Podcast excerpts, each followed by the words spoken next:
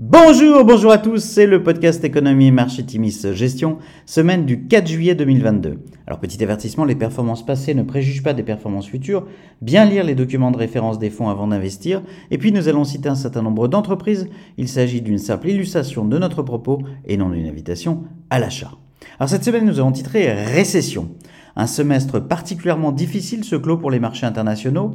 Aux USA, avec une baisse de 20,6%, le SP500 enregistre son pire premier semestre depuis 1970. Le Nasdaq, quant à lui, perd 29,9% sur le semestre. En Europe, l'indice TOX 600 se replie de 16,6%. La semaine avait commencé par le premier défaut de la Russie depuis 1918, une situation principalement due aux sanctions occidentales et qui pourrait limiter durablement son accès au marché de capitaux.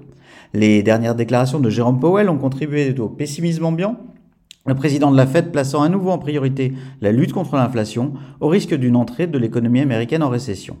Dans le secteur des composants, les déclarations de Micron, absent des fonds, ont glacé les investisseurs du secteur, l'entreprise annonçant que la demande avait récemment baissé.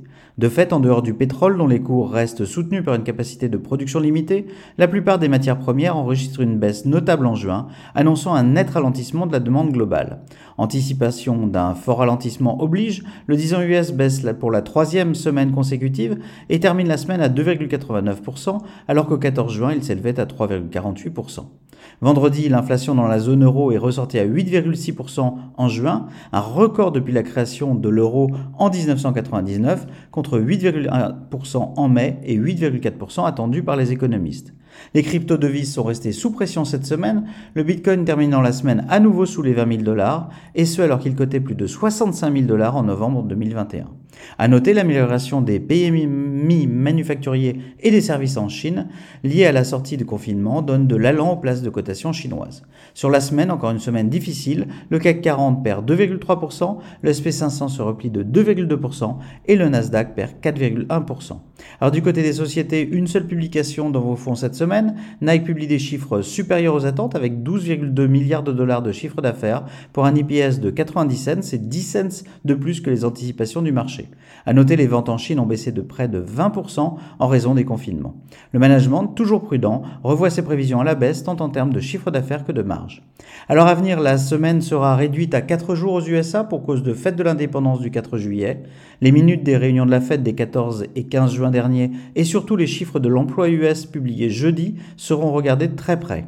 La baisse spectaculaire des prix de la plupart des prix des matières premières, du blé au coton en passant par les métaux, annonce clairement un ralentissement de l'économie globale et de fait un tassement de l'inflation. Ceci étant dit, le maintien d'un cours de pétrole élevé continue de peser.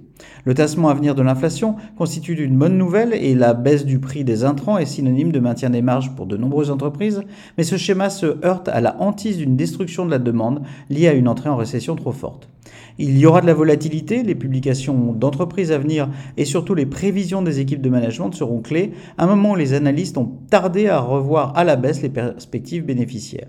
La baisse des taux longs devrait être favorable à notre exposition obligataire dans notre fonds d'allocation à Timis Patrimoine, dont l'exposition action a été réduite quasiment au plus bas et dans lequel nous allégeons notre exposition aux obligations indexées à l'inflation après un beau parcours.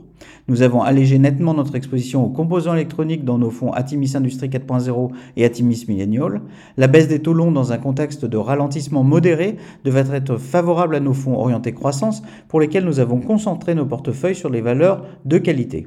Notre scénario central reste une hausse des taux directeurs US significative cet été afin de contrer l'inflation, la Fed se réunit le 26 juillet, puis un ralentissement de la trajectoire afin d'éviter une récession dure.